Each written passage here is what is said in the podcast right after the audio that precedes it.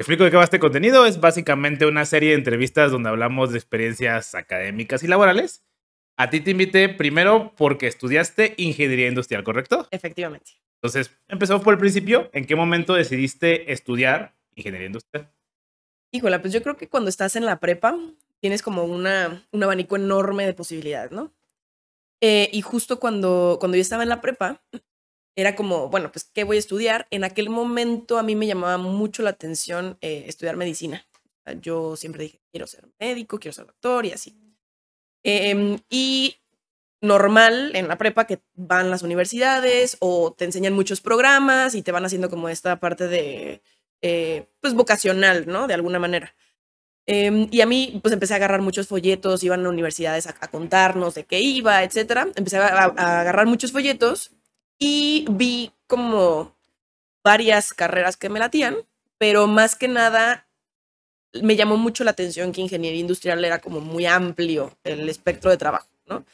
Y a mí, la verdad, siempre me han gustado mucho pues, los números, o sea, me gustan mucho las matemáticas, eh, no me considero que soy súper buena, la verdad, pero eh, me gustaban mucho las matemáticas, entonces yo decía, bueno, pues me gustaría una ingeniería.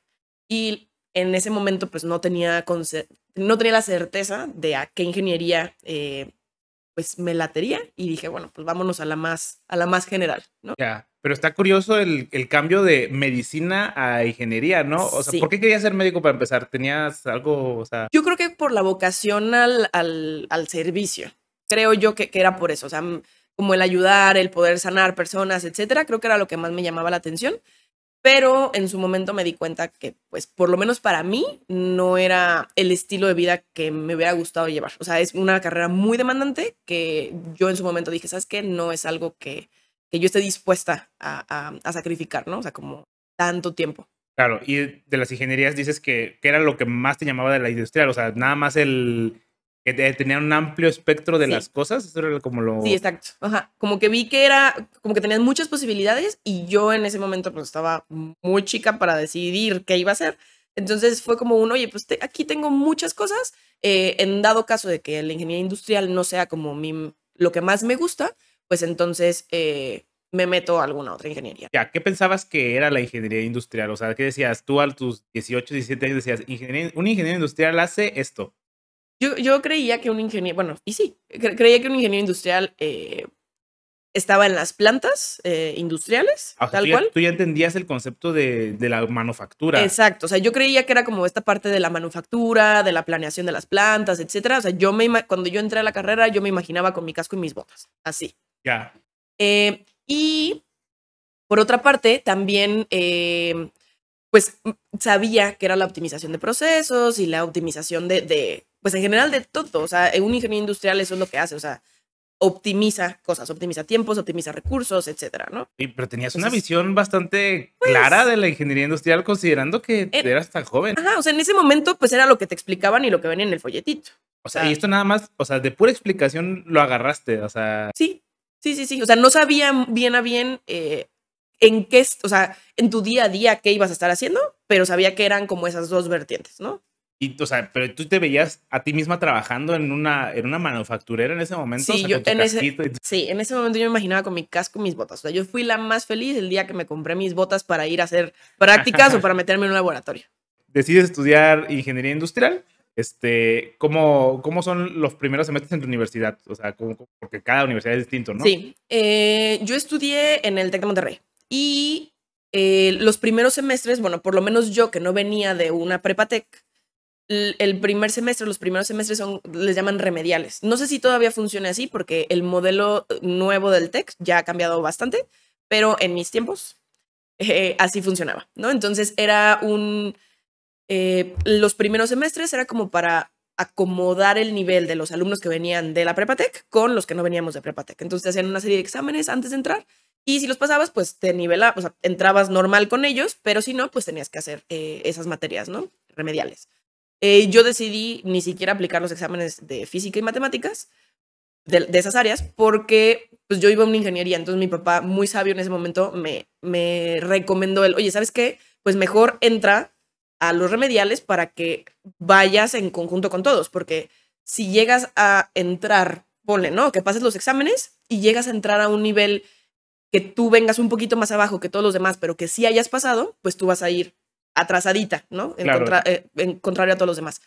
Entonces, decidí, bueno, decidimos, o sea, tomé los, los remediales también. Entonces, los primeros semestres son puras materias eh, base, de tronco común, si lo queremos ver así, para todas las ingenierías. eh, matemáticas, física, química, etcétera, ¿no? Claro, ya no dando a tu punto del examen, o sea, realmente, eh, si, si, si llegases a pasar el examen, realmente no muestra que tanto sabes de Exacto. algo y seguramente en la materia o en el remedial que estaban viendo, el seguro el profesor habrá dado algún punto que tú ya no viste y que no venía en el examen y eso es claro, o sea, es un Entonces, gran... Exacto, o sea, como que en ese momento creí, y la verdad creo que fue la mejor decisión, porque al final del día, pues, agarras los conceptos de lo mismo que vas a seguir viendo. Entonces estuvo perfecto. Claro. ¿Y por qué si tú no venías de Prepa Tech decidiste estudiar en una universidad del tecnológico de Monterrey, no? Bueno, ajá, sí, sí, sí, del Tec de Monterrey. bueno, Tech, Sí, sí, hay, sí, hay sí. muchos techs. Sí, sí, sí, no, del Tec de Monterrey. Eh, pues yo creo que, digo, había muchas opciones en, en la mesa, o sea, estaba el ITESO, que muchísimos de mis compañeros de la prepa se fueron al ITESO, estaba la UP, estaba el TEC de Monterrey, etcétera.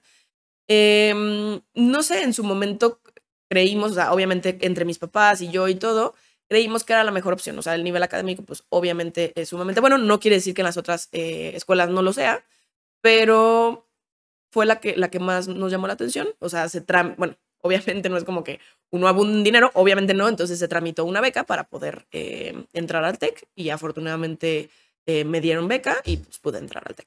Ya.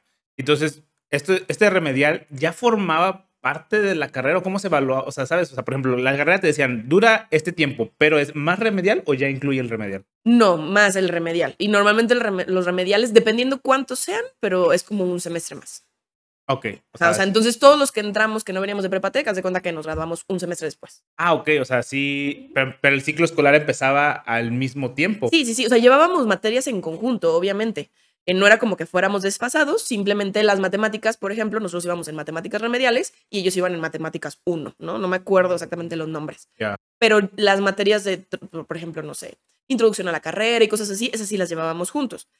Y eh, también había la posibilidad de que, hicieras, o sea, de que hiciéramos veranos, entonces era en donde hacíamos los veranos y adelantábamos esas materias que llevábamos atrasadas por los remediales, de alguna manera. Y había algún tipo de bullying entre, ah, ustedes no son de Prepa Tech y vienen... No, no, no, para nada. La verdad es que no. O sea, pues creo que la gran mayoría no veníamos de Prepatec. Entonces, no, para nada. ¿Cuáles son las primeras materias que empiezas a ver, o sea, fuera de los remediales? Ajá. eh, fuera de los remediales, igual. Siguen siendo físicas, o sea, pero ya es física 1, física 2, así. eh, matemáticas, em, estática, dinámica, termodinámica. O sea, materias muy básicas que creo que son como lo que te da las bases de pensamiento. Yo siempre he creído que las matemáticas, las físicas y así, no las vas a, no las vas a llegar a aplicar en tu día a día, o sea, lo que seas matemático o físico, no las vas a llegar a aplicar en tu día a día eh, de que, ay, una integral triple. Pues claro que Claro. no. Eh, pero te dan, a mi parecer, te dan la estructura mental para poder tomar decisiones mucho más eh, complejas más adelante, ¿no? Sí, de otro claro. tipo de cosas, pero te dan estructura mental. Aquí ya hemos hablado acerca de justamente ese punto de que las matemáticas no son una herramienta, son una habilidad que se te Exacto. desbloquea, no es como que digas, esta integral me va a resolver la vida. Exacto, sí, no. Y digo, o sea, súper ñoñamente, obviamente las ves en tu día a día, ¿no? No tangibles, pero, ajá, obviamente. Pero, pero sí, o sea, mm, te dan estructura mental. Ya.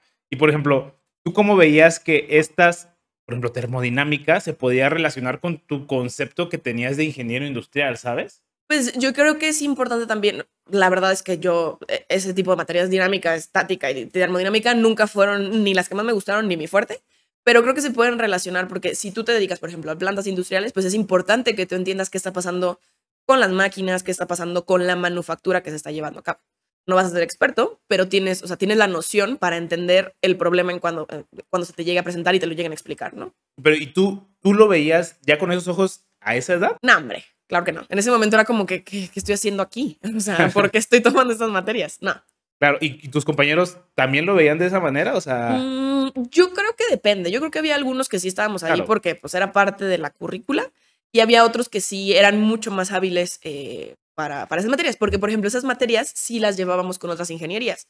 Entonces, compañeros que por ejemplo iban a, no sé, a alguna mecatrónica o algo así, pues ellos sí la iban a aplicar mucho más, ¿no? Ese tipo de, de materias. era común compartir, o sea, materias con otras ingenierías. Sí. Sí, sí, sí. Las, las de tronco común, todas las matemáticas, las físicas y así. O sea, los primeros semestres eh, sí las compartimos muchísimo con otros ingenieros. Ya, ya, ya. Entonces, ¿en qué momento se empieza ya a especializar la carrera? Yo creo que como, yo creo que como en cuarto semestre, más o menos, em- empezamos a tomar materias ya más específicas de ingeniería industrial. O sea, sí te empiezan a meter un poquito, pero llevas una y así. Y ya en cuarto empiezas a llevar un poquito más de, materias. O sea, empe- empezamos, la verdad no me acuerdo muy bien, pero empezamos con planeación de plantas industriales, diseño de experimentos, o sea, cosas como que te van enfocando un poco más, diseño del trabajo, que te van enfocando más a lo que ya es una ingeniería industrial. Ya, y pero pareciese también muy enfocado a la manufactura per se, ¿no? O sea, Sí, ajá, justo, empezamos como enfocados a las plantas y a la manufactura y al diseño del trabajo y oye, em, como, como un trabajador tiene que, los, em, como los ciclos de trabajo, etcétera, etcétera, pero eh, ya después, o sea, conforme van pasando los semestres, se empieza, o sea, se empezaron a, a enfocar en otras áreas también de la ingeniería industrial, que fue ahí en donde yo empecé a encaminarme. En ese momento no lo sabía, pero fue las que más me gustaron. claro, pues es que o sea, muchos pensamos, somos somos fuera de la ingeniería industrial, que la ingeniería industrial es solo manufactura Exacto. y en realidad es una gama Es amplia una de gama un montón enorme. de cosas. Claro. Entonces, este, tú, tú ya eras, tú ya estabas contenta con las materias de manufactura en el momento en las que empiezan a ver, o ya dices, o empiezas a ver también una disociación como, ay, quizás esto ya no me está gustando tanto Eh, como justo. pensaba. Ajá, exacto. O sea, cuando empecé a tomar las materias, o sea, a mí me encantaba ir y verla, pero, o sea, traer mis, insisto, mis botas y que me llevaran, me, me gustaba mucho que nos llevaran a, a visitar plantas y todo, pero ya en el momento fue como un, "Mm, no sé si me encantaría dedicarme a esto, ¿no? Entonces ahí fue donde yo empecé a ver como las otras eh, ramas de la ingeniería industrial. ¿Qué era lo que no te latía tanto de, o sea, de la manufactura per se en ese momento? A lo poco que viste, obviamente, o sea, hay que entender que tampoco Sí. te diste un clavadote, pero No lo sé, o sea, mm, no lo sé, sentía que también, y siento que me estoy escuchando súper floja, no soy súper floja, pero era muy demandante. O sea, no, no te, no, la manufactura nunca para, pues. O sea, Claro. tienes que estar produciendo, produciendo, produciendo y nunca terminas. Y es una demanda, todo es demandante. Si lo piensas de alguna exacto. manera, todo es demandante, nada más hay cosas que son demandantes en ciertos sentidos. Por ejemplo, en la manufactura te demanda mucho que la presencia, el Exacto. tiempo. Hay cosas que te demandan y desde la intelectual, que te demandan este, el salario emocional. O sea, todo es demandante a su manera, nada más que a ti no te gustaba la presencia, como tengo que estar aquí 24/7 todo el tiempo. Y que, ajá, o sea, que no tuvieras, y, y digo, no creo que sean todos los casos, pero eh, el que el- un domingo a las 6 de la mañana te vayan a marcar porque se para una planta, eso como que ya no me empezaba a gustar y dije, "Mm, no, o sea, sí, a mí sí me gustan mis tiempos de vida. ¿no? Claro, y no, y aunque no suceda, el simple hecho de que está aquí el bichito como puede que pase, ya, ya es un, ¿sabes? Es un, Y también es súper interesante, la verdad a mí me sigue llamando muchísimo la atención las plantas y ver cómo, pues sí, o sea, cómo una línea de producción pu- puede lograr tanto, ¿no? Y cómo manejas y, y cómo planeas toda una línea de producción para lograr el objetivo que al final es sacar y vender, ¿no? Claro, a mí eso se me hace, todavía se me sigue haciendo padrísimo, no para mí. Claro, ya no, y aparte, o sea, habrá gente que también le guste mucho esto de decir, el domingo a las 4 de la mañana me van a hablar, porque claro que también te da cierto como boost en el ego que dices, o sea, nadie más lo puede arreglar más que yo, es como, o sea, también te da como cierto, pues, como Sí, que sí, sí. empujoncito, ¿no? O sea, Claro. cada quien buscará lo que más le plazca de alguna manera. Exacto. Entonces, sí, ya no, o sea, no es que te desencantaba, pero tú decías, bueno, pues es lo que hay, me voy a dedicar a esto, o cómo lo tomas, ¿sabes? O sea, o simplemente sigues ahí por la corriente. No, justo empecé a ver qué otras materias íbamos llevando. eh, había muchísimas, ¿no? Había control de la calidad, había desde cadena de suministro, etcétera, que muchos de mis compañeros, bueno, no muchos, pero sí varios de ellos, pues se fueron por el área de cadena de suministro, ¿no? También. Em, y también tuvimos materias planeación estratégica, eh, administración de proyectos. Y a mí esas fueron las que me empezaron a llamar más la atención, la parte administrativa de la ingeniería industrial. Y por ejemplo, esto, pero esto ya es avanzado, ¿no? O sea, porque Sí.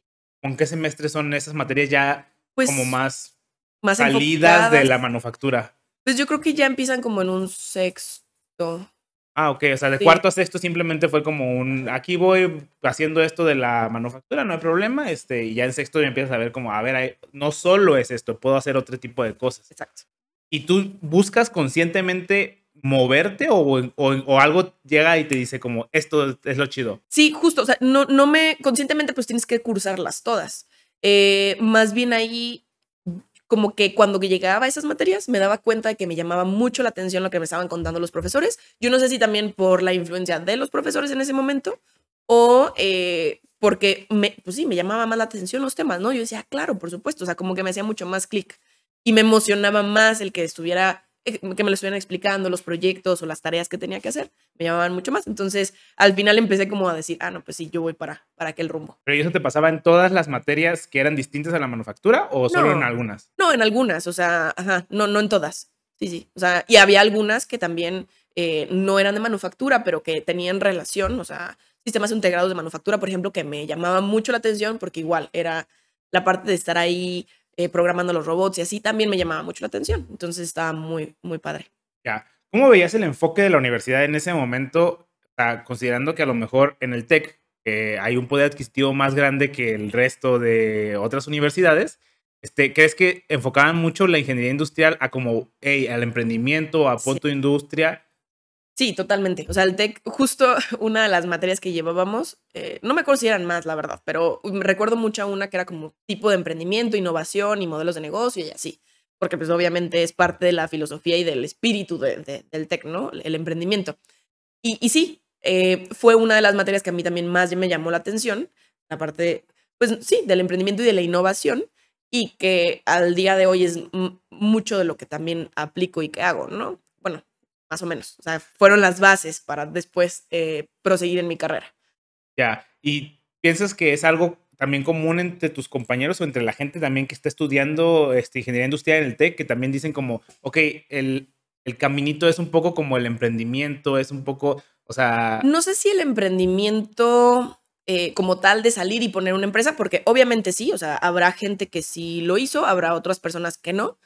Em, no sé si eso sea más enfocado, igual y en las áreas más administrativas de licenciaturas, suelen tener más eso de que pongo una empresa, ¿no? O administro una empresa, no lo sé.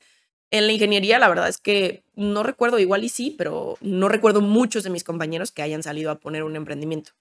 Más bien, igual trabajan dentro de otras empresas. Eh, creo que más bien este tema del emprendimiento te desarrolla también el inter- interprendimiento, se dice, no me acuerdo. Pues, pero que es cómo emprendes dentro de una misma organización, ¿no? O sea, Claro. buscar oportunidades dentro de una misma organización. Sí, y otra vez, estas clases de emprendimiento también no solo, no son solo para que pongas empresas, Exacto. o sea, también te desbloquean Exacto. pedazos en el cerebro que te ven, hacen ver La las cosas de manera distinta. la innovación, o sea, cómo vas a encontrar nuevas soluciones a lo que ya estás haciendo, ¿no? O sea, cómo propones nuevas cosas. Intraemprendimiento se llama. Entonces, este, ¿qué te empieza a gustar ya? O sea, que dices, ok, ya se está acabando, para empezar, ¿hay prácticas profesionales en, en el? Sí, yo como, sí hay prácticas profesionales, eh, sí, es como un semestre eh, profesional. Un tienes, semestre. ajá, tienes que hacer un, un semestre eh, de servicio social y un servicio empresarial, haz de cuenta. Em, yo como a mediados de la carrera, más o menos como en sexto semestre, un amigo me empieza a alborotar para que nos vayamos de intercambio. Y justo eh, me tocó aplicar en mi intercambio materias más administrativas, más de marketing, más de negociaciones, más de o sea, finanzas, contaduría y así, ¿no? Entonces también como que ahí empecé a agarrar más tema pues administrativo Pero en otro país. en otro país. Ajá. Sí, me tuve la oportunidad de irme a Francia y ahí caí en una, en una escuela de negocios. Entonces también eso me abrió un poco el espectro de yo venía con las bases de la ingeniería, pero también mezclando un poco la parte administrativa. Ujú. Y ya regresando, me tocaban materias mucho más enfocadas a también, o sea, como parte administrativa, aunque también parte industrial, o sea, obviamente, ¿no? Eh, eh, eh, planeación de proyectos, de este, planeación estratégica, cosas así, que ya iban más enfocados como a, a lo administrativo un poco. Claro. ¿Y qué, qué, qué significa administrativo? ¿Sabes? O sea, porque la administración pues puede tener un Sí. montón de, o sea, hay- incluso en la administración hay munditos, o sea, ni siquiera... que- ¿Tú decías toda la administración o sí tenías como ya esos puntitos como que te gustaban un poquito más? Yo creo que, como tú bien comentas, o sea, creo que la administración es un todo, ¿no? Y uniéndolo con la ingeniería, pues es administrar y optimizar, ¿no? O sea, es hacerlo mejor de lo que tienes. Entonces, en lugar de que administres una planta, pues administras un negocio o administras proyectos. Así es como yo lo veo. Bueno, eso es lo que te, te empieza a gustar, ¿no? Dices, Sí. ah, ok, esto me late, y este, y ya tuviste una experiencia en otro país, y ya se empieza a acabar tu carrera, y dices, ok, yo quiero enfocarme hacia esto. ¿Cómo, cómo, cómo empiezas a enfocarlos? ¿Haces algo específico? No, realmente cuando me tocó hacer eh, mis prácticas profesionales, una amiga me, me invita eh, eh, en una empresa que era un spin-off del TEC, era una, en una empresa que nació como un departamento del TEC y que después se independizó a una empresa. Ya. Y aquí, eh, pues realmente mis prácticas era, oye, necesitamos hacer un evento, eh, ayúdanos. Ah, perfecto. Así. Y eh, esta empresa estaba enfocada en capacitación y consultoría eh, para los em, modelos de certificación de procesos, ¿sí? Sobre todo para la industria de tecnología, para la industria de desarrollo de software. Entonces, eh, teniendo este, este acercamiento con este evento, eh, les gustó cómo trabajaba, nos llevamos muy bien y deciden entonces contratarme de medio tiempo. Entonces yo empecé también ahí ya como la parte de eh, planear un poco los cursos que llevaban en la, en la empresa, hacia otras compañías, de este, ciertos proyectos, etcétera. Ya. O sea, tú de para estar de una, de, de una empresa incubada por el TEC, pasaste a otra empresa no incubada por No, el TEC. es la misma. Ah, es la Es la misma. misma. O sea, era una empresa, no estaba incubada, más bien era un departamento del TEC que se independiza Ya, ajá. y se vuelve una empresa normal. Ya, y entonces de esa misma empresa tú, tú básicamente empiezas a organizar, o sea, dices que hace algo de, de software, ¿no? Capacitación y, y certificaciones. ¿Tú, tú, tú, ¿Tú conocías algo del software en ese momento? En ese momento no. O sea, y tú, pero tu chamba no implicaba hacer nada No. específico de software. Ajá, sí, no, no, no, más bien eran las capacitaciones eh, para esta mejora en los procesos y, eh, y daban consultorías, etcétera. Entonces, pues yo em- entré como a la parte administrativa o la parte de la logística de los cursos, de las capacitaciones, de las certificaciones y de las consultorías, ¿no? Y tú todavía estabas estudiando en ese momento. Sí, en ese momento. Entonces era muy conveniente porque pues era medio tiempo, trabajaba, estudiaba, entonces estaba súper bien. ¿Y, y trabajabas en las, o sea, en el TEC, empiezas en la mañana y acabas en la tarde? ¿O, o cómo funciona? Eran revueltos los horarios. Ah, ok. Ajá. Sí, sí, sí. Pero ya ahí en ese momento yo ya llevaba un poquito menos de carga. O sea, yo fui nivelando porque iba metiendo veranos eh, y más o menos iba ya nivelando. Entonces eh, ya llevaba menos carga, entonces me podía dar el lujo de, oye, trabajo un rato de este, y también estudio un rato. ¿Hay proceso de titulación ahí en el TEC o es por medio de otra...? Haces el Ceneval. Haces el, examen y... Con el Ceneval te titula. O sea, y tú puedes hacer cuando tú quieras. Eh, no, al, me parece Bueno. que al en, en mis tiempos, o sea, al en el último semestre tenías que aplicar el Ceneval y... con- Así o sí. Ajá, sí. Y pagarlo. Creo que ya venía, no me acuerdo la verdad. Desconozco, no me acuerdo, pero tenías que hacerlo y ya con eso y con tus calificaciones eh, te titulabas. ¿Ok? Y tú hiciste el examen. Sí, ¿Y cómo se fue en el examen? pues según yo bien. o sea, te titulaste básicamente y exacto, no, sí, sí, sí. no hubo gran... No, no, no, para nada. Tú sigues trabajando en esta empresa mientras estudiando, acaba tu... Y ya me... Ah, perdón. Ajá, tu, tu- tu- tu- tus clases, tu escuela, te titulas, todo, bla, bla, bla. ¿Y qué pasa? O sea, tienes medio tiempo y dices, ok, voy a buscar un trabajo de tiempo completo en la misma empresa, voy a buscarlo en otra parte. ¿Cómo, cómo haces? Sí, justo me ofrecieron ya un trabajo de tiempo completo ahí. Ah, Entonces ya empecé, ajá, empecé a tener más responsabilidades. Un poco más adelante, eh, la que en ese momento era mi jefa, eh, tiene que salir de la empresa, entonces a mí me ofrecen su, su posición y ya yo me quedé administrando los proyectos de la compañía, project manager. O sea, tú, eh, justamente era lo interesante del- de lo que me llamaba la atención de, de tu perfil, que decías, me gustaba mucho organizar, ser project manager, este tipo como de, pues al final de cuentas es como de alguna manera ser como un líder, un jefe, pero a los recién egresados, pues no llegas y le dices, hey, ten este puesto de project no, por supuesto manager, este puesto de jefe, pues eh, es raro, ¿no? Sí, sí, Tú sí. tuviste relativa suerte en que te tocó No, luego, no luego. o sea, pero, o sea, sí Ah, estuve un ¿cuál- tiempo, no, no, no, no fue luego, luego. ¿Cuánto tiempo estuviste hasta que pasó Mm, eso? No recuerdo, han de haber sido un par de años. Un pa- ah, ok, Sí, sí, no, sí, un año, un par de años, cuando mucho. Ajá. Ya, Sí, sí, sí. Entonces ya después de eso, pues obviamente yo voy adquiriendo otras habilidades y ya en ese momento pues ya me otorgan el, el, el rol de project manager de la empresa. Ya, ya. Y tú, o sea, y tú, tú seguías haciendo las mismas actividades durante esos tres, dos, lo que seas años. Sí, o sea, o- eran, o sea, sí y no. porque obviamente vas adquiriendo otras responsabilidades, ¿no? Entonces, sí eran parte de las mismas actividades, pero les vas metiendo un poco de complejidad y vas adquiriendo otras responsabilidades y otros roles también, ¿no? O sea, bueno, no roles específicos, pero era una empresa muy pequeña, entonces llegábamos a hacer mucho de todo. Entonces eso también estaba padre. Y dentro, o sea, como para encaminarlo un poco más también a lo que ya pasó después, eh, dentro de las muchas cosas, pues yo la verdad es que agradezco muchísimo porque me daban mucha libertad para proponer, ¿no? Era una empresa chiquita y me daban mucha libertad para proponer. Entonces, dentro de las cosas que empezamos a hacer también, eran temas eh, y proyectos de innovación con ciertas empresas, o sea, como meterles el factor no nada más de procesos, sino también de innovación, em, utilizando metodologías de design thinking, etcétera, ¿no?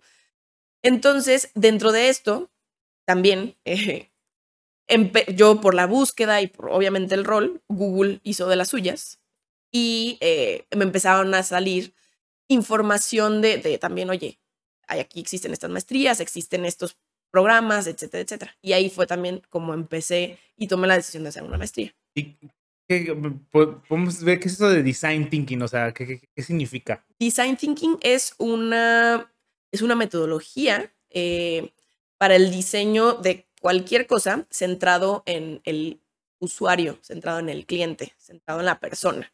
Y cuando dices usuario, ¿a la experiencia de la persona o en general solo a la persona en general? Porque... Pues van juntos, o sea, va de la mano.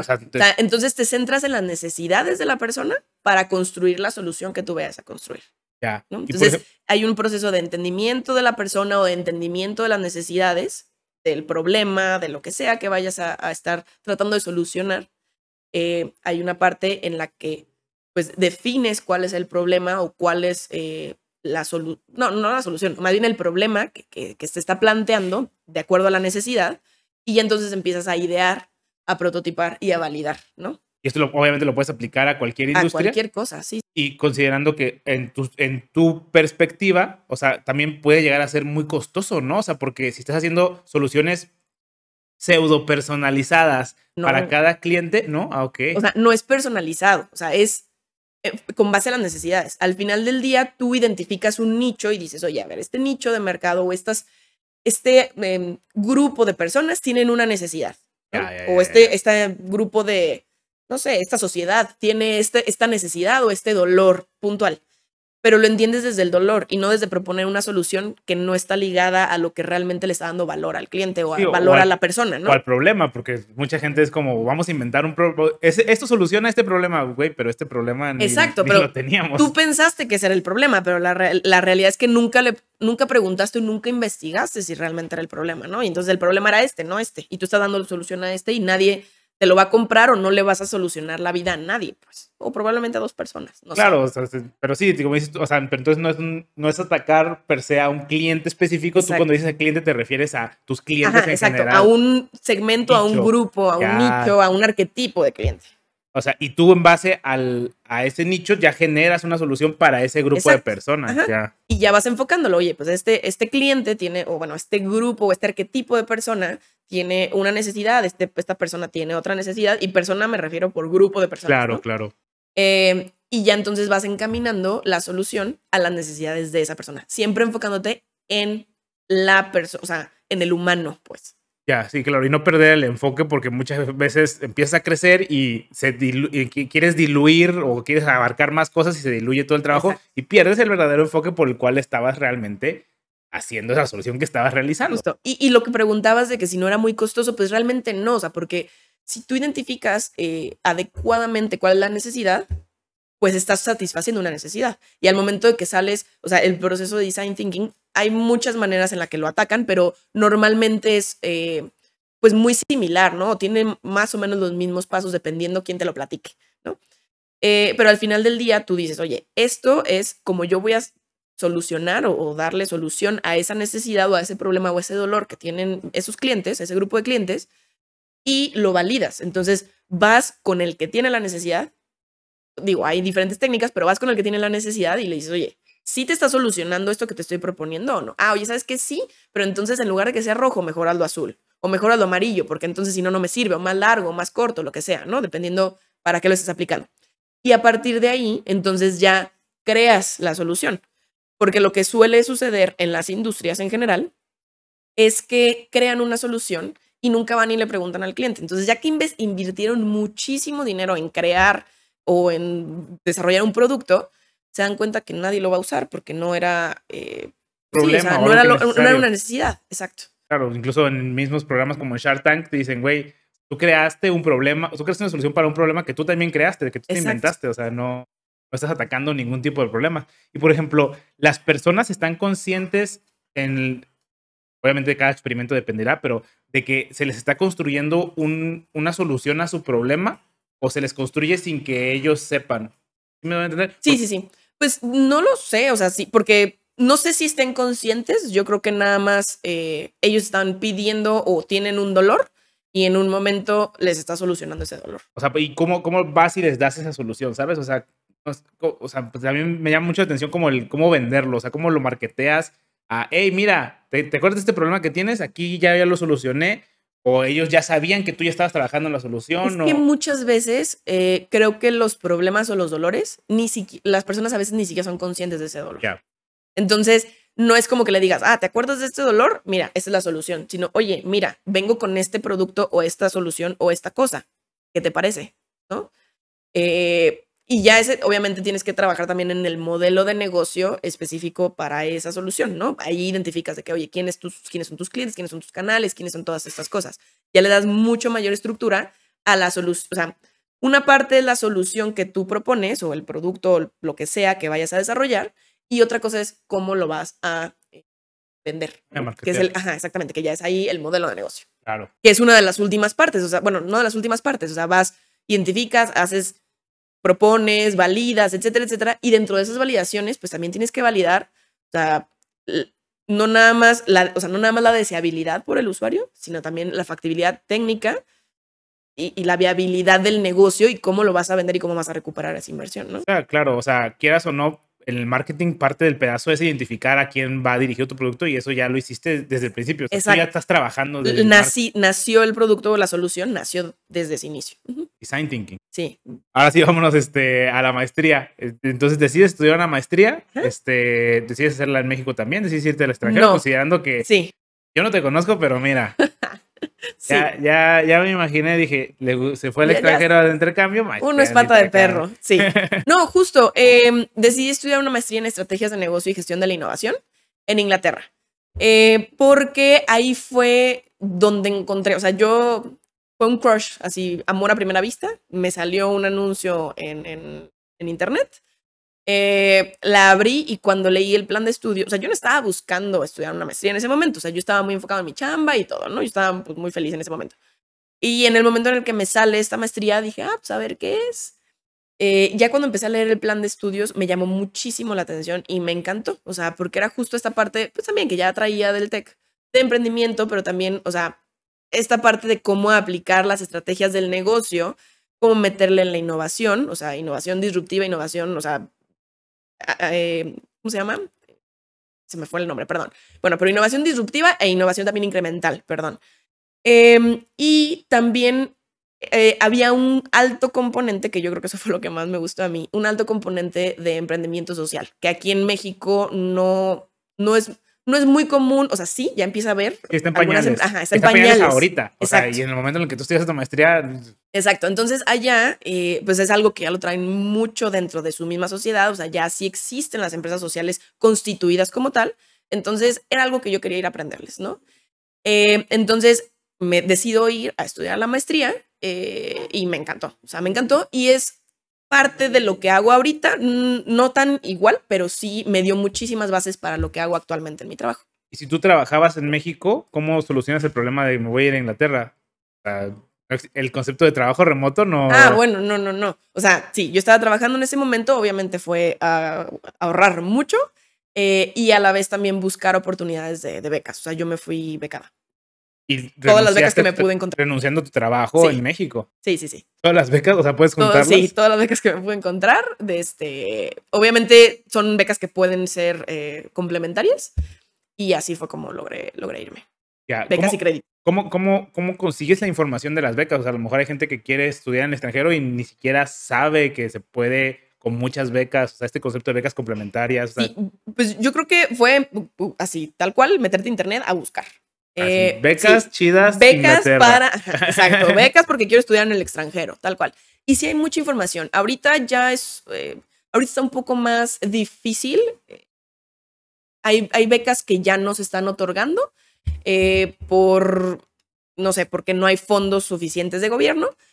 Pero hay muchas otras que aún están apoyando y hay muchas otras que están dando recursos para que los mexicanos puedan, puedan tener estudios de posgrado, ¿no?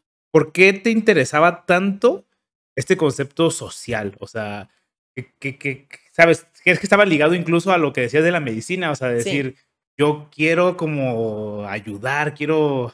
No sé, o sea, sí, justo, o sea, creo que es algo que pues, yo traigo y tampoco es como que ayude muchísimo. Ojalá y ojalá ayudara suficiente, la verdad es que no, pero simplemente es algo que me, que me llama la atención y que me gusta, o sea, como retribuir un poco de, todo lo bueno que me ha tocado a mí vivir. Eh, hay una frase que a mí me gusta mucho y que la tomo como mantra de vida. O sea, que el privilegio no te nuble la empatía, ¿no? Entonces hay, o sea, sí, yo afortunadamente he tenido muchas oportunidades, o sea, no estoy en una cuna de oro y he tenido muchas oportunidades em, y he sabido aprovechar muchas de esas oportunidades. No toda la gente tiene esas oportunidades, ¿no? Entonces, pues, pues tratar de retribuir un poquito. O sea, ojalá, ojalá pudiera retribuir más pero no sé, me llama mucho la atención y justo por eso fue esta parte del emprendimiento social. En algún momento, ojalá me dé la vida para poder lograr algo, ¿no? O sea, o poder poner un granito en alguna cosa. Oh, qué padre. Entonces, este, ¿cómo, tú dónde aprendes inglés? O sea, porque bueno, tienes que aprender inglés para ir a Inglaterra, ¿no? Pues yo creo que de la vida, o sea, desde la primaria llevé clases de inglés en la escuela. Este. Con eso fue suficiente para. O sea, en la, pues de la primaria, en la carrera, etcétera. Sí tomé ciertos cursos antes de irme, nada más como para regularizarme y como para irme un poquito más. ¿ah? Pero, pero pues realmente lo bueno, lo bueno lo aprendes en la vida allá. Ajá, o sea, realmente lo, el verdadero inglés lo aprendiste en Inglaterra, o sea, exacto. aquí, o sea, te fuiste, pues más o menos, o sea, sí, sí, sí. No te, no te perdías, pero lo difícil de otro idioma es ser o expresar en, en otro idioma, o sea, porque no es, estamos tan acostumbrados a hablar en español que sí, pues, entendemos el inglés y lo podemos hablar, pero ya, por ejemplo, tener un amigo en inglés, eso ya es, otro rollo, o sea, no, es, no, es, la misma habilidad. Y de todas maneras, digo, para poder entrar a la maestría o para que te, o sea, para poder em, adquirir las becas, tenía yo que, o sea, hacer un examen que te necesitabas un puntaje para poder eh, saber que ibas a lograr eh, terminar una maestría ya, ¿no? Claro. Entonces, este, pues sí, o sea, justo fue como un regularizarte para poder aplicar ese examen, para poder sacar el puntaje y poder este, llegar allá. ¿Tú ya no vivías con tus papás cuando te fuiste a estudiar a la maestría? No, sí. Entonces, sí, sí, sí. Eso fue que de las primeras veces en las que te sales totalmente de tu casa, ¿no? O... Sí, digo, también me había tocado salirme cuando me fui a estudiar en el intercambio, pero sí, o sea, bueno, es. Pero fue que seis meses, un año, o sea, nada. Sí, sí, sí. porque esto iba a ser que dos años. No, un año y medio. Un año, un año, y medio duré fuera de casa. ¿Qué tan difícil se te hizo vivir en otro país? Para empezar, porque estabas lejos de tus papás, lejos de tu idioma. Em, creo que hay, o sea, como en todo hay sus cosas buenas y sus cosas malas, pero también te tienes que ir adaptando. O sea, si es algo que tú querías, pues tienes que adaptarte, ¿no? O sea, sí es complicado, eh, no, no es tan fácil como uno dice, ay, sí, me voy a estudiar a otro país o me voy a ir a vivir a otro país. No, o sea, sí tiene sus complicaciones, obviamente, ¿no? Em, pero creo que es cuestión de adaptarte. Entonces, pues tienes que hacerle frente a que vas a tener, vas a tener que vivir en otro idioma, vas a tener que hacer cosas que pues igual no estabas acostumbrada, trámites que pues aquí en México pues son diferentes, o sea, aunque sean los mismos, pues es diferente cómo se maneja en otros países, etcétera. Entonces, eh, pues es cuestión de que todos los días es una aventura nueva pero, pero la, vas, la vas superando, yo esperaría. Le vas echando ganas. ¿Qué tan complicada es la, la, maestría? O sea, sabes, ya que tenías más o menos una comparación de la universidad en el TEC, ¿se te hizo muy distinto el, como el tener que estudiar una maestría en Inglaterra o por el inglés, por el país, por lo que sea, o era muy similar? ¿Cómo, cómo fue ese, ese... Creo que, o sea, creo que sí, el, el TEC me enseñó a tener una un nivel académico fuerte, o sea, sí, sí, pues sí, nos, eh, nos exigen, vamos, no, es, no, es, no son papitas. Y riguroso, vamos a decir. Es riguroso. Entonces, de alguna manera, pues sí venía yo de un nivel de exigencia fuerte. Em, y en la maestría, pues también son diferentes tipos de pensamiento. O sea, en, por lo menos en Inglaterra y según entiendo también en varias partes de Europa, para ellos es un, pues aquí nadie se saca 10, o sea, 10 es para los expertos, ¿no? O sea, 10 es para los genios y los que van más allá de lo que, lo que tienen que dar, ¿no? Entonces también el, decir, oye, pues no me voy a sacar 10, ¿no? Y ser consciente de que tus, tus calificaciones van a ser más bajas porque así se maneja el estándar allá, ¿no? Entonces sí es complicado, eh, sí es complicado también el, entender cuáles son las expectativas que tienen los profesores allá, también, obviamente.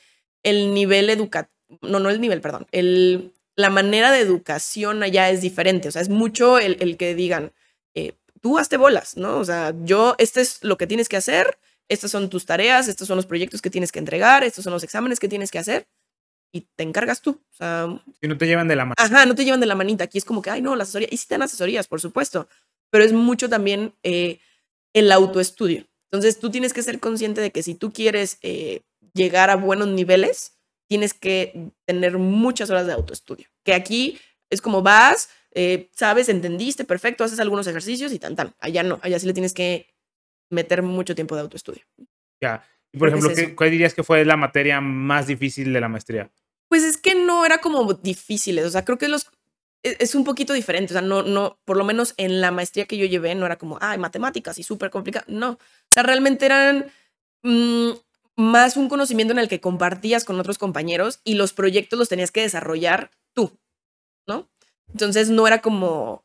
Y a lo mejor era demandante. Ajá, exacto, era más demandante que difícil, o sea, era entender los conceptos y, y lo difícil creo que era el entenderlos y cómo los transformas y cómo los aplicas a un proyecto o a una solución o a lo que tú estés tratando de desarrollar, ¿no? En un, en un proyecto.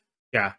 ¿Qué, ¿Qué, qué, fue lo que más te gustó de vivir en Inglaterra? ¿Vivías en, en, una ciudad grande o...? Este, viví en una ciudad pequeña, bueno, relativamente pequeña, cerca, o sea, relativamente cerca, no, no, no, relativamente cerca de Londres, al sur. De la, la ciudad se llama Southampton.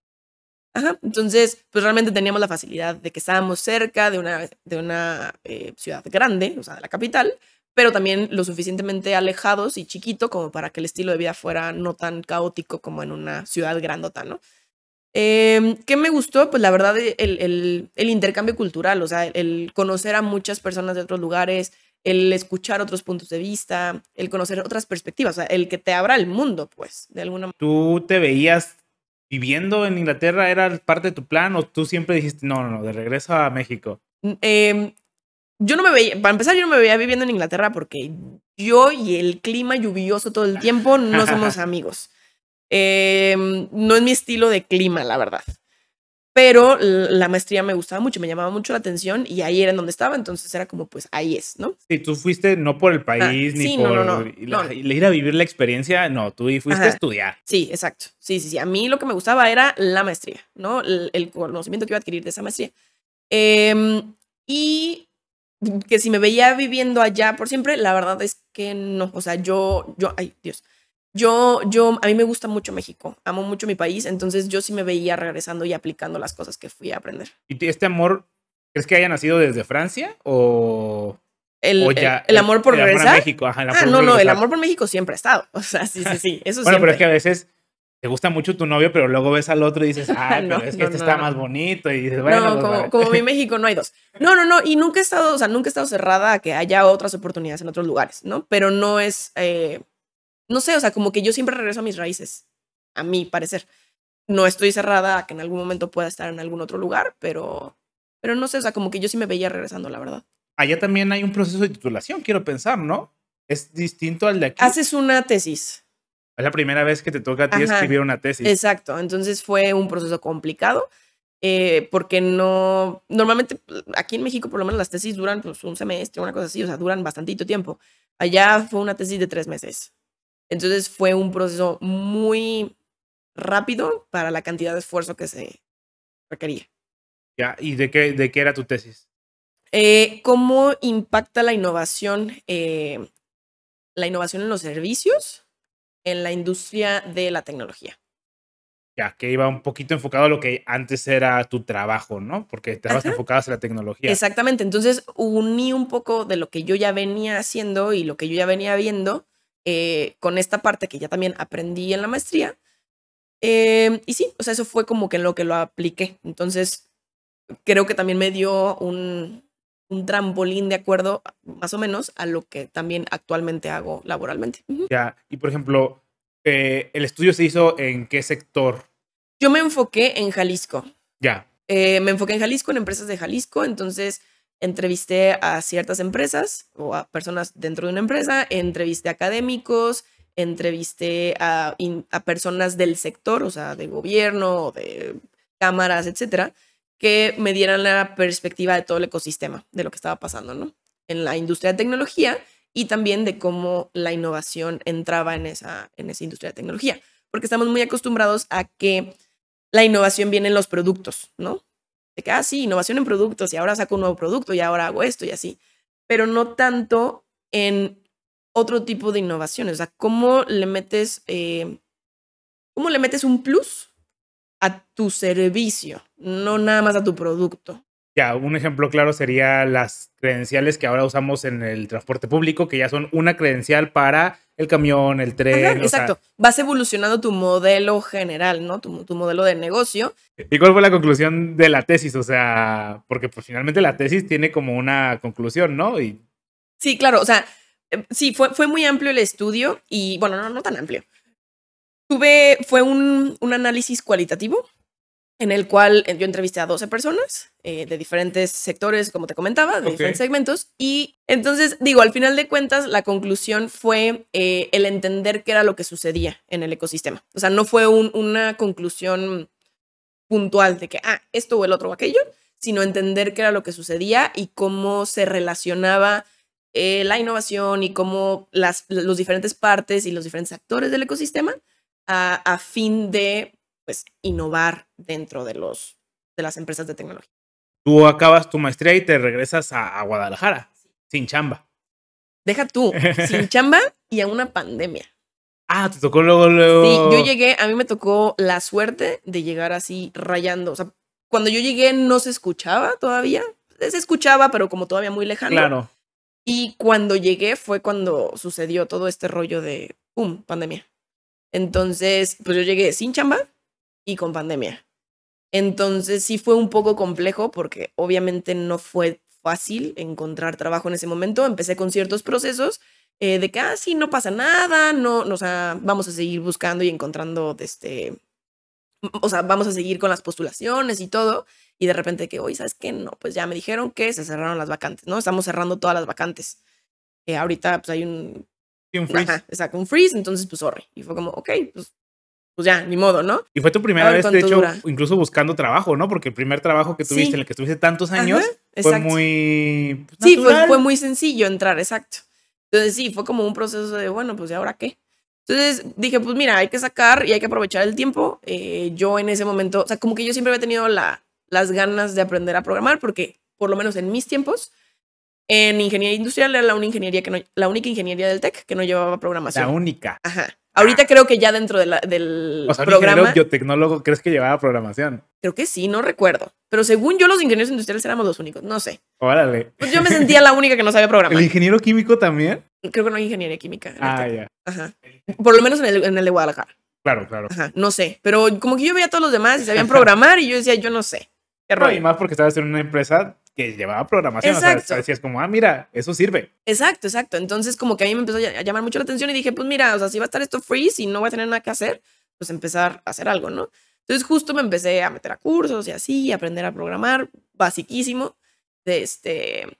Y ya a partir de ahí dije, bueno, pues si tengo que cambiar de. Pues en ese momento era. Yo no sabía cuándo iba a acabar la pandemia y el freeze en las industrias. Y yo veía que, pues, la única industria que más o menos como que seguía. Claro. Trabajando era la industria de desarrollo, ¿no?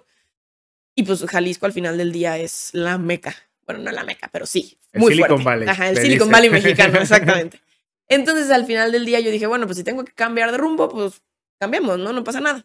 Entonces empecé a buscar eh, trabajos de que, bueno, ¿y qué hacen, no? O sea, ¿en qué puedo aplicarme? O así junior, junior, porque no sé programar nada, o sea, prácticamente, ¿qué, ¿Y rollo? qué, qué, qué te metiste a aprender a programar, sabes? En Python. En Python. Ajá. Ya. O sea, súper un curso de básico. Python, por si quieren. Sí, ay, súper bien. Lo voy a meter. Sí, es exacto. gratis. Súper, súper básico. Entonces dije, bueno, pues a ver qué, o sea, qué tengo que aprender, ¿no? Para poder empezar por este, por este rollo. Y bueno, X, para no hacer el cuento largo, en una de esas que empecé a buscar chambas de que, a ver, pues desarrollador en Python y así, eh, salió un, en, en una, en una página de empleos de tecnologías de información, salió un empleo que cuando yo lo leí fue, esto es para mí. O sea, esto es tal cual para mí. Que es justo el, empleo que tengo ahorita, ¿no? El rol que tengo ahorita, que es eh, de experiencia del cliente. Es una mezcla, pues, tal cual. O sea, cómo aplicas esta parte de innovación en la experiencia que viven los clientes. Justo gran parte de lo que yo ya había venido haciendo dentro del otro trabajo que te llevaba mentoreos y todo, y también eh, parte de lo que hice la tesis, bueno, más bien, pues sí, la, la- la- tesis dentro de la maestría, eh, y este proceso de design thinking que yo te, que yo te comentaba anterior. Claro. Y por ejemplo, tú, bueno, o sea, pareciese que a lo mejor páginas web sería lo, lo más obvio hacia el user experience, ¿no? Pero tú te enfocaste hacia. Pero yo no es user experience, yo soy customer experience. O sea, user experience es una Ah, parte del Claro, todo claro, lo que claro, vive el claro. cliente. Ajá. Sí, haz de cuenta que el- el- la experiencia del cliente, el customer experience, es todo el, lo que vive el cliente, desde que, desde que por primera vez te ve en, en un anuncio, que ni siquiera es tu cliente, hasta toda la relación que llevas con él. Sí, un ejemplo que podemos poner es este, por, bueno, no sé si quieres hablar de tu empresa, pero o sea, sería como una- el user experience en la página web es Exacto. distinta al, al, al customer experience de cómo le llega el paquete, Exacto. cómo está envuelto, le llega con una tarjetita, o sea, eso es dice totalmente en el blanco. O sea, el user experience es la usabilidad que tienes, ya sea con una página web o con un producto, también cómo utilizas un producto físico, ¿no?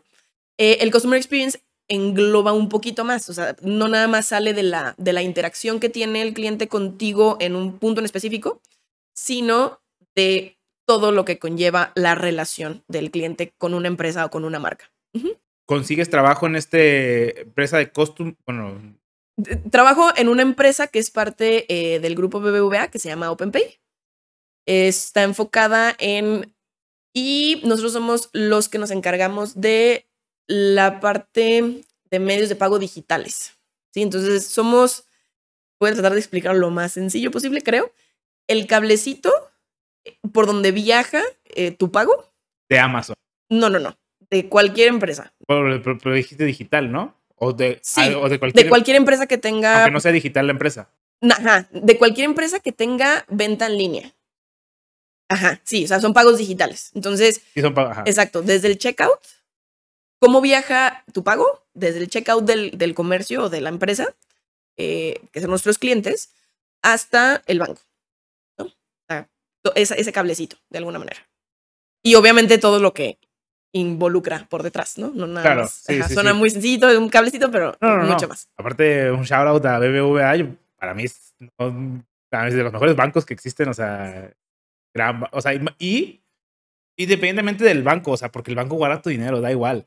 Es lo que tú dices, el customer experience que da de que yo puedo meterme en la aplicación, o sea, fueron de los primeros de que transfer, o sea, por ejemplo, creo que en Santander o en HSBC tienes que dar de alta el número tres días antes para poder hacer una transferencia. Es como, güey, no, necesito transferirle a mi abuelita ahorita, o sea, no, ¿por qué? ¿Por qué tengo que Exacto. hacer todo este pedo? O sea, sí, Sí. o sea, Justo. Entonces nosotros somos una empresa, eh, parte del grupo BBVA, era una empresa aparte, eh, BBVA la compró hace ya varios años. Eh, entonces esta empresa que se llama OpenPay, pues justo nos dedicamos a eso. Nuestros clientes son eh, comercios, o sea, son empresas, somos un B2B y yo estoy en el área de Customer Experience. Ya, ¿y es un grupo grande o es- sabes? ¿Suena que casi eres tú sola? O No, no, no, para nada. No, no, no, para nada. No, no, no, es Ojalá una porque empresa. odio no, a mis no, claro que no, los amo. Amo, amo el ambiente de OpenBay, amo, amo a toda la gente ahí, la verdad. O sea, me encanta, yo amo lo que hago. Eh, y me encanta la empresa también. Em, es una empresa que inició muy chiquita, o sea, era una startup cuando BBVA la compró y empezó a crecer muchísimo. ¿Tú entraste cuando era una startup? No, ya estaba casi Pues más comprada, o ¿no? menos. Ajá, ya, ok. ya la habían comprado, pero más o menos. Cuando yo entré, entré en plena pandemia. Ajá. Em, cuando yo entré éramos como 100 personas más o menos. Y, o sea, que entré hace año y medio. Y ahorita somos cerca de 400. Órale. Entonces, cuando yo entré, estábamos nada más en México y íbamos a empezar a tener operaciones en Colombia. Ahorita ya estamos en México, Colombia, Perú y estamos por salir también en Argentina. Entonces, pues sí, ha sido muy rápido el crecimiento de la, de la empresa. Ya. Y, o sea, no, bueno, a lo mejor no, no puedes meterte en tantos detalles acerca de cómo, cuál es tu rol este, específico o qué. Pero pues así, Pero al, al final grandes de- rasgos. Ajá, o sea, grandes rasgos, al final del día lo que buscamos es eh, la- dar, brindarle la mejor experiencia a nuestros clientes, que insisto, son los, son los comercios. Em, y aquí lo que buscamos es identificar cuáles son los dolores que están teniendo y proponer proyectos para mejorar estas, estas necesidades que tienen, ¿no? Ya. Para darle solución a esas necesidades. Ujú. Ahorita antes de la plática mencionaste que dabas clases. Sí, también. ¿Eso en qué momento de la historia llegó? ¿En qué momento de la historia? Pues también, o sea, igual eh, en ese momento de la pandemia, una amiga me dijo de que, oye, pues mira, están buscando eh, profesores en, en el Tec Milenio. Entonces fue como que, ah, va. Y me invitaron a participar y empecé dando clases también. Ya, en el que está por Periférico Sur y... Periférico, creo que es norte, por el Teatro Telmex.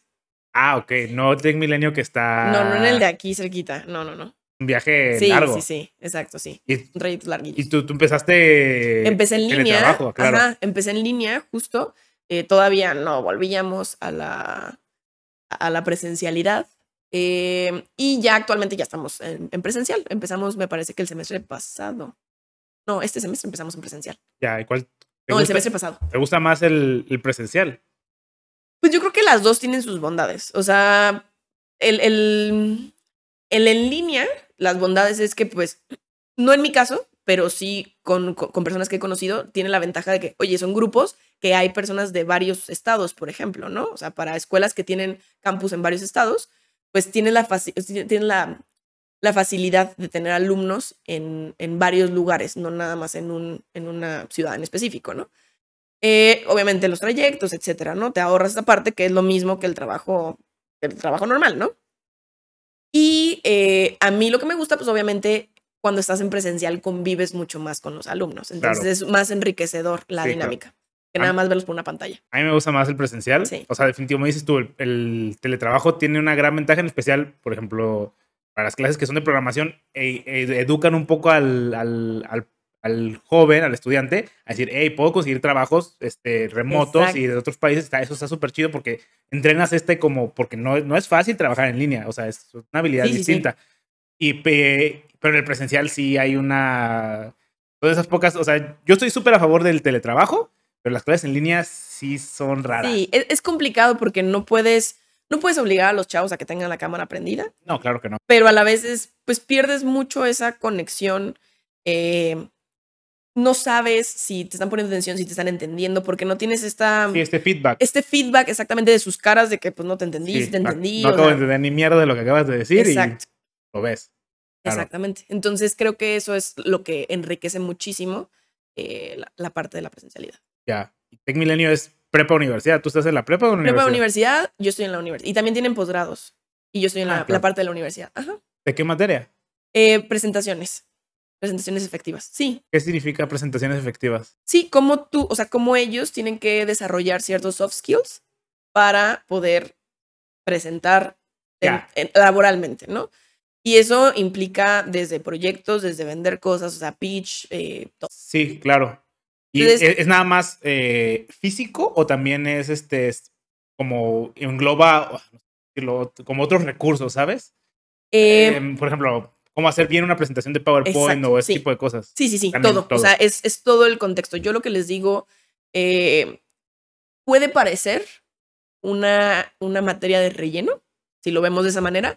Les digo, pero creo que No en el día a materias de día- relleno, sí, ¿eh? O exacto. sea, solo puede, quiero- ajá, exacto. O sea, puede parecer una materia que no es tan importante no, ni tan sustancial porque no se relaciona con lo que están estudiando, pero en el día a día es una de las habilidades que más les va a servir. Claro. Porque en cualquier momento van a tener que presentar resultados, van a tener que presentar proyectos, van a tener que vender sus ideas y se van a tener que vender a ellos mismos para algún trabajo. Exactamente. Así de simple. Hace poco hablábamos con una persona de publicidad, que estu- est- estudió licenciatura en publicidad, y, este, y decía, es que todos tenemos que saber vender, porque no se trata solo de vender productos. Lo primero que estamos vendiendo somos nosotros mismos. O sea, y si tú quieres ganar más dinero, adivina qué, tienes que aprender a venderte. Exacto. Eso es súper importante. O sea, no, no hay, yo pienso que no hay materias de relleno, solamente hay materias que no sabes aplicar a tu vida. No sabes sacar el provecho. Pues sí, sacar el provecho, pero a mí, para mi expresión y o sea, saber comunicar una idea, súper importante de muchísimas cosas. O sea, la considero, considero que debe ser una materia que debe llevar todos, más que a lo mejor ética. O sea, todas, todas son importantes. Todas, son importantes, pero mi punto es como, por eso está, y esa para mí está muy por encima de incluso matemáticas, o sabes, o sea, muchas materias que... Sí, son, justamente son esas soft skills que igual y hay ciertos perfiles de, de, de chavos que lo traen muy desarrollado, pero hay otros perfiles que no lo traen tan desarrollado. O sea, hay personas que son mucho más introvertidas y que les cuesta mucho más trabajo pararse enfrente de una clase y dar sus ideas, expresar sus ideas, ¿no? Entonces, sí, como bien comentabas, eh, esta, esta materia engloba desde el cómo preparar una presentación eh, y cómo tienes que enfocarte en, oye, poner las cosas más importantes de una presentación, cómo utilizar de la mejor manera los gráficos, eh, las tablas, la información numérica de alguna manera que vas a presentar y también cómo hacer esta parte del storytelling y cómo tú mismo tienes que desarrollar tus habilidades de tus, tus gestos, cómo utilizas tu, tu, cuerpo para transmitir la, la, información, etcétera, ¿no? Y cómo puedes lograr entender cuál es el objetivo de la presentación y cómo lograr que tu, eh, tu audiencia se quede con algo, ¿no? Al final del día. Claro. Y aparte, anudando a la gente que es un poco más introvertida, o sea, también es una, es una habilidad que puedes entrenar. O sea, yo soy una persona muy introvertida y lo he sido toda mi vida y yo di clases, o sea, pero no se te nota. Es algo que practicas. Claro. Y, y, lo puedes, y eso es algo que puedes apagar y prender. Bueno, yo, o sea, es algo que dices, voy a presentar algo y prendes como el switch de, ok, es momento de presentar. Luego, pues en tu casa eres así calladito y ya no pasa nada. O sea, son, es una habilidad que puedes practicar. Sí, como tú di, o sea, yo les digo, a ver, es como si estuvieran practicando un instrumento musical o fútbol. O sea, nadie nace siendo bueno para las cosas. Entonces, es cuestión de practicar y verte y decir, oye, creo que la regué aquí. O sea, creo que podría mejorar en este aspecto, ¿no? Y a partir de ahí eh, vas viendo tus puntos de oportunidad de alguna manera para irlos desarrollando de mejor manera. Ya. ¿Y cuál es la, sabes, la bibliografía que utilizas? O sea, o es mucho de empírico. Sí, es más práctico, es un taller. Entonces, más bien es ponerlos a hacer. No, más bien, o sea, tú para decirles las buenas prácticas, ¿tú de dónde las sacas? Ah, es un proceso que ya trae el Tech Milenio. Entonces me baso eh, en lo que ah, ellos, ellos me proporcionan. Sí. Sí, sí, sí. Entonces ya justo con base en eso es mucho de la práctica. O sea, no es tanto de, ay, pónganse a leer y pónganse a hacer y la, la, la, sino más bien, a ver, desarrolla una presentación y párate y exponla, ¿no?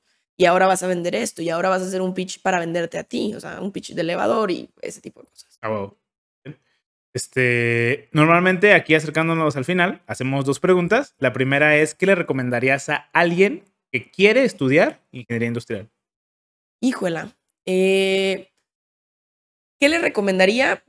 Yo creo que sí sería súper importante que vea un poco de cuál es el amplio espectro que pueden, eh, que pueden ver. O sea, como para que vayan haciéndose una idea de en qué pueden trabajar. Y creo que este tipo de ejercicios, por ejemplo, lo que tú estás haciendo, es súper valioso.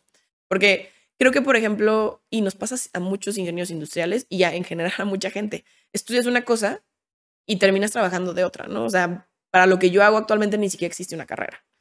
Entonces, eh, ver como el, amplio abanico de lo que hay, em, hacerse a la idea de que, pues sí, pues es una ingeniería. van a ver números, no te vas a morir por los números, al contrario, tratar de sacarle el mayor provecho a esos números como la parte de estructura mental y decir, ok, sí, no lo voy a aplicar una integral triple en mi día a día, pero sí me va a dar la estructura mental para resolver muchos problemas. Eso creo que es basiquísimo.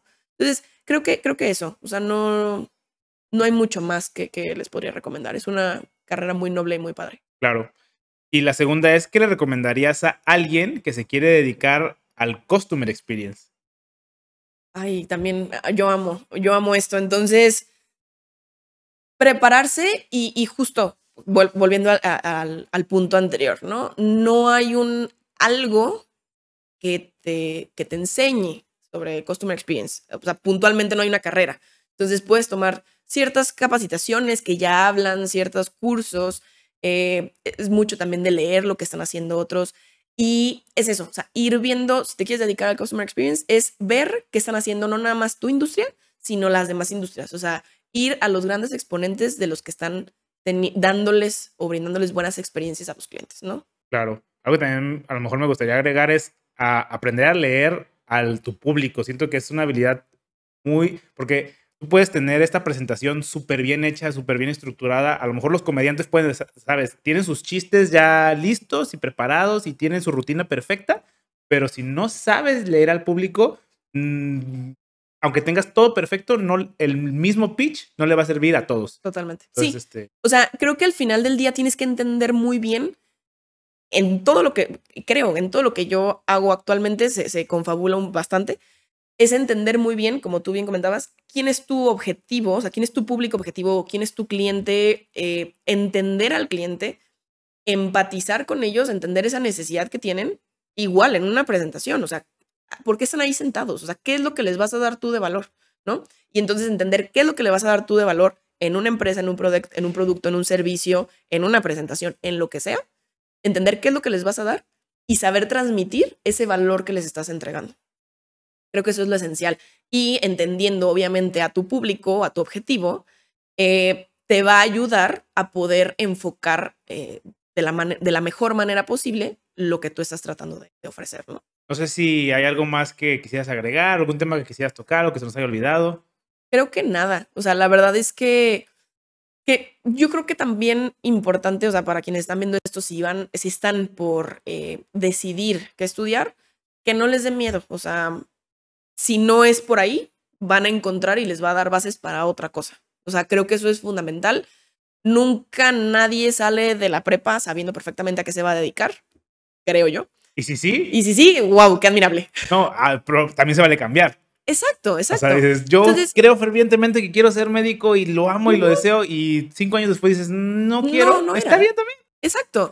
Y, y- y creo que sea lo que sea eh, durante tu vida que vas aprendiendo, es valiosísimo para desarrollar lo que vas a seguir desarrollando. O sea, todos los conocimientos son buenos si los sabes aplicar, Claro, de lo que sea. Entonces, conocimiento malo. ajá, y que entonces sobre. eso. Y, y también siempre como seguirte preparando. O sea, si no quieres estudiar una maestría, si no quieres estudiar un doctorado, lo que sea, estarte preparando y estarte manteniendo actualizado con las noticias, con las novedades, con nuevos artículos, publicaciones o lo que sea que te den esta capacidad de aprender más. Creo que eso es valiosísimo. Por lo menos para mí vale mucho la pena. Vale, vale, vale. Bien, pues este, muchísimas gracias por venir. Que mil gracias, Arturo. Dale, ánimo.